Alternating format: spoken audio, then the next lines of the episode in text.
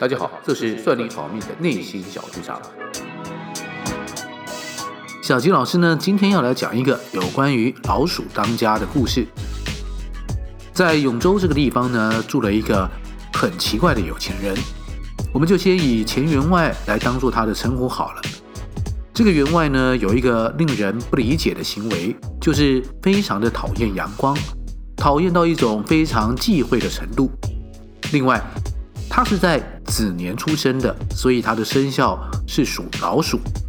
就因为这样，他对老鼠十分偏爱呵护，家里不准养猫，住家附近也不可以有猫，同时还禁止家里的仆人在家里看到老鼠时拿棍棒打老鼠。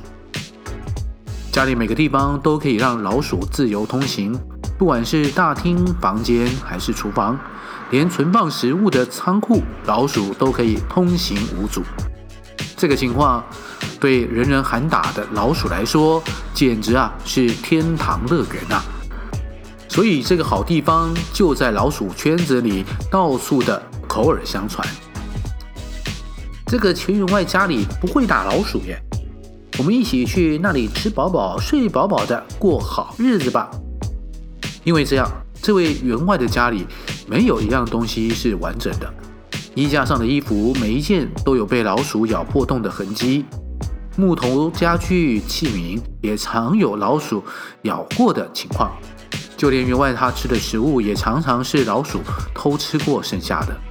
这些老鼠甚至胆子大到白天就大摇大摆地在家里走来走去，见到人来来去去也不会害怕的惊慌逃走。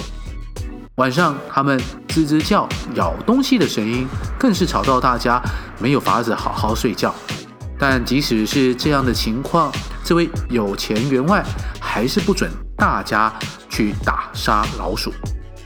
他个人则是一点都不觉得这样生活去过日子有什么不好、不舒服的。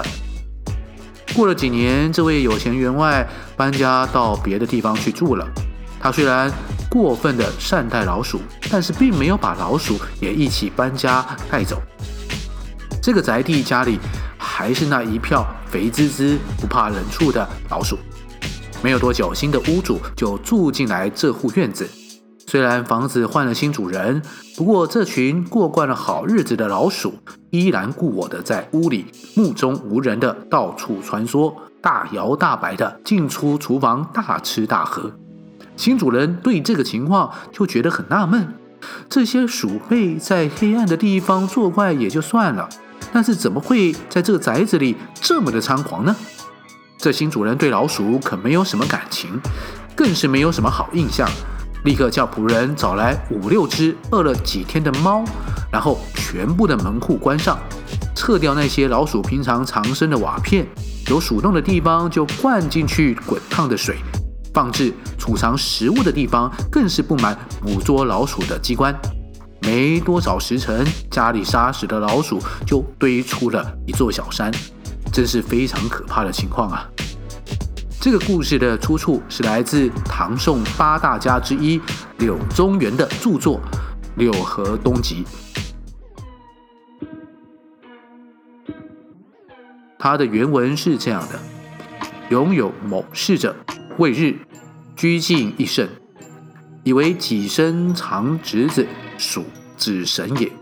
因爱鼠，不恤猫，又敬同物己鼠。昌岭庖厨，悉以自属不问。由是属相告，皆来某事，饱食而无祸。某事是无完器，宜无完衣，饮食大率属之虞也。众累累与人间行，夜则窃弃斗暴，其身万状，不可以寝，终不夜。数岁，某事袭居他州，后人来居，鼠为态如故。其人曰：“是因类二物也，盗暴尤甚，且而以治世乎哉？”甲五六猫阖门侧瓦灌穴。构铜锣补之，杀鼠如秋，弃之隐处，臭数月殆矣。这篇柳宗元所写的寓言故事是真的意有所指，是有弦外之音的。他要说的就是旧制度的官场上，我们也可以看成公司里旧制度老成，尤其是那种二代刚接班的情况，很有可能在前朝旧制的时候，形成了这么一批养尊处优、横行霸道的官吏主管。现在改朝换代，新的接班人掌管事业公司的时候，这些人如果不收敛过去被纵容的作为，早晚要招来杀身之祸。上位者也许只是现在还没有处理你，不代表他不处理。其实这种情况历史的例子都有的。朝代离我们近一点的，大家应该都知道，功高震主无视于八岁登基康熙皇帝的鳌拜，最后鳌拜的下场，就算你没念历史，也看过《鹿鼎记》、韦小宝电影还是电视剧吧？鳌拜和他的党羽全都没有善了善终，职场上可能无法避免的，西归挖短兵，或是有人就是有靠山后台势力，但是这些资源如果不是来成就推进自己的工作成绩、团队成果、事业成就，反而是仗势欺人，那么你曾种下的因也会结出自己要吞下的苦果。这是本周跟大家分享的内心小剧场故事，欢迎大家留言跟我们讨论，分享你听完故事的感想。